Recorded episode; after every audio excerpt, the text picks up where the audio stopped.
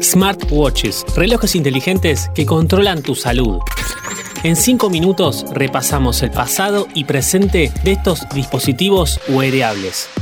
No te olvides de darle seguir y tocar la campanita para enterarte de los nuevos episodios de Login. Login.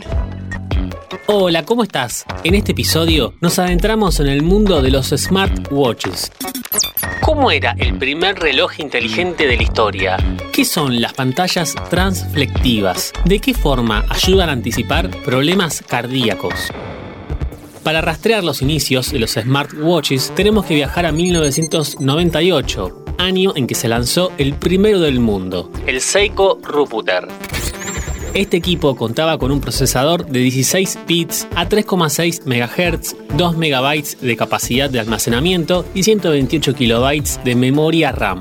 Su pantalla era de tipo LCD monocromo de dos líneas, tenía una resolución de 102 x 64 píxeles y utilizaba un pequeño joystick de 8 direcciones y 6 botones de función. Sus dos baterías ofrecían una autonomía de hasta 30 horas que podía disminuir considerablemente por el uso así que este recambio suponía un gasto importante.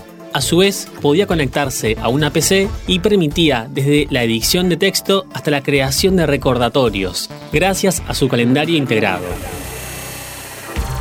Volviendo al presente, Garmin presentó sus modelos más deportivos, la serie Forerunner 255 y Forerunner 955 dos dispositivos que ofrecen soporte completo para triatlón y GPS multibanda. Ambos relojes inteligentes están enfocados al running y ofrecen distintas variables.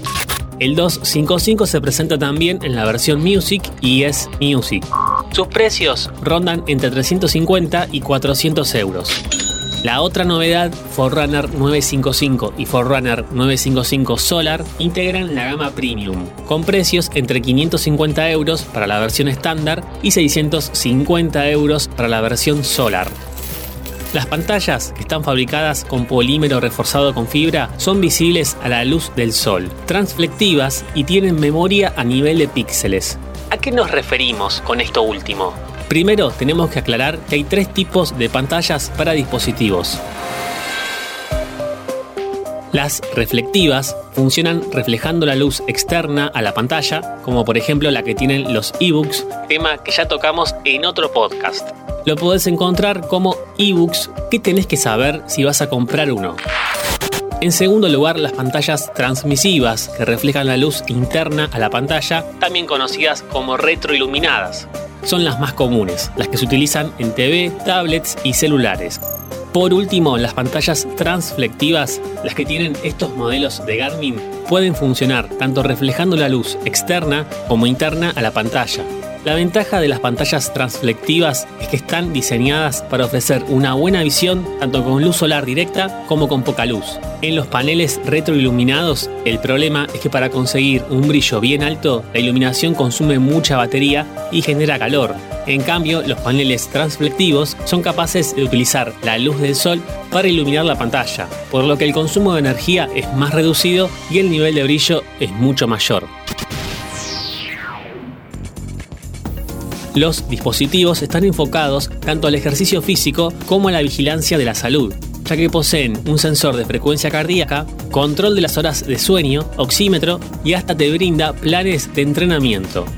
En sintonía con estas prestaciones de Garmin y que Apple Watch también brinda, la empresa de tecnología wearable Fitbit va a poder medir la fibrilación auricular en sus pulseras inteligentes.